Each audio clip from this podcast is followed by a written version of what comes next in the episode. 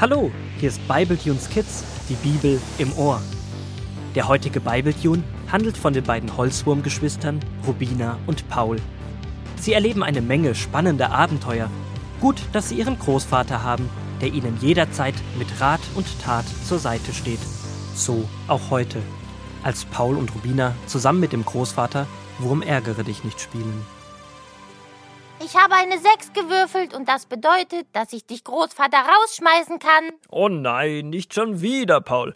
Ah, Jetzt habe ich fast alle meine Wurmfiguren wieder zu Hause. Denk daran, wie das Spiel heißt, Großvater. Wurm ärgere dich nicht. Das ist leichter gesagt als getan.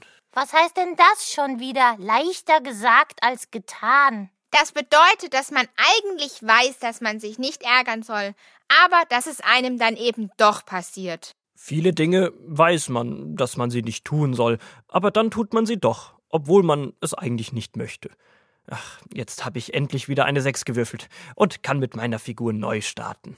Und ich habe gleich schon meine zweite im Ziel. Ich könnte gewinnen, wie beim letzten Mal. Zu früh gefreut. Jetzt kann ich eine weitere Figur von dir kurz vor dem Ziel rausschmeißen. Wisst ihr was? Ich mache jetzt erstmal einen Kakao zur Stärkung. Hast du etwa keine Lust mehr, weil du jetzt vielleicht doch nicht gewinnen wirst? Nein, Paul, ich denke nur, dass der Kakao uns gut tun wird. Willst du mich mal wieder bemuttern wie gestern Abend, als die große vernünftige Schwester? Nein, Paul, so meine ich das gar nicht. Du verstehst das alles völlig falsch. Glaubst du jetzt etwa, ich bin noch zu klein, um Dinge zu verstehen? Das ist ja wohl eine Frechheit. Jetzt reg dich doch nicht so auf. Du bist ja schon ganz rot im Gesicht, wie ein Hummer. Jetzt vergleichst du mich schon mit diesem ekligen Wassertier. Jetzt reicht's mir aber wirklich. Das ist sowieso ein ganz blödes Spiel. Ich habe ja gleich gesagt, dass wir besser etwas anderes spielen sollen. Und dann rollt Paul einmal quer über das Spielbrett, sodass die Figuren davonrollen und verschwindet. Stumm bleiben der Großvater und Rubina vor dem umgeworfenen Spielbrett sitzen. Da klopft es plötzlich. Rubina öffnet die Türe und vor ihr stehen Grünaldo der Grashüpfer und Bodo der Borkenkäfer. Sie laden Rubina und Paul zum Fußballspielen ein. Erst hat Rubina keine Lust, aber dann überzeugt sie Grünaldo, dass sie bei ihm in der Mannschaft mitspielen darf. So machen sich die vier auf den Weg zum Fußballplatz. Paul läuft neben Bodo und schaut Rubina nicht an. Er ist immer noch stinkewütend sauer. Der Großvater unterdessen brüht sich einen Rosenholztee auf, macht es sich unter der Lampe bequem, holt die Bibel und liest nochmal die Fortsetzung der Josefsgeschichte in 1. Mose 37, die Verse 12 bis 20. Eines Tages waren Josefs Brüder mit den Schafen auf eine weit entfernte Weide gezogen. Da sagte Jakob zu Josef: Mach dich auf den Weg zu deinen Brüdern und schau nach, wie es ihnen und den Schafen geht. Also machte Josef sich auf den Weg und suchte sie. Als sie ihn von fern kommen sahen, sagten sie zueinander: Seht, da kommt der Träumer, wir wollen ihn erschlagen und ihn in einen Brunnen werfen. Wir sagen einfach, ein wildes Tier hätte ihn gefressen. Dann werden wir ja sehen, was aus seinen Träumen wird.